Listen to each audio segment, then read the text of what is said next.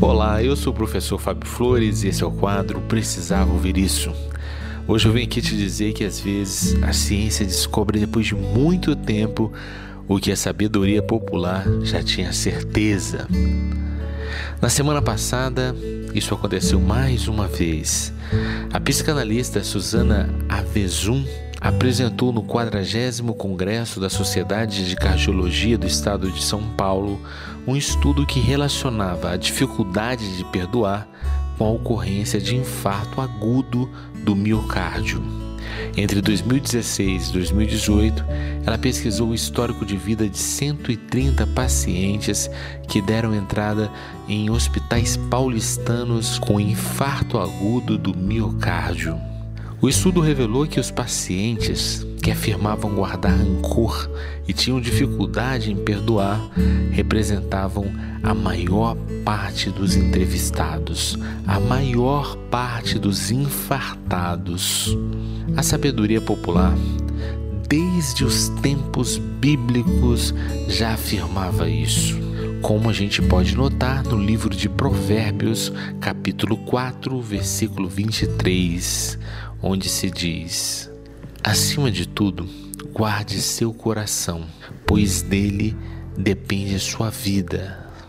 E também no capítulo 14, versículo 30, a gente lê o seguinte: O coração em paz dá vida ao corpo, mas a inveja o rancor apodrece os ossos. E até mesmo William Shakespeare, ainda no século XVI, já lembrava que guardar ressentimento é como tomar veneno e esperar que a outra pessoa morra. Com todas essas advertências históricas da sabedoria popular e agora também com respaldo científico de um congresso de medicina, fica a dica. Fica a dica para você que talvez ainda tenha um perdão que não foi liberado. O perdão liberta.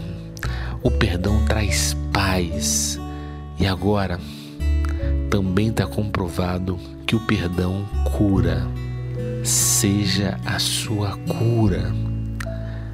Com base nessas informações, como seria liberar hoje esse perdão e com ele recomeçar o seu processo de cura? Pensa nisso.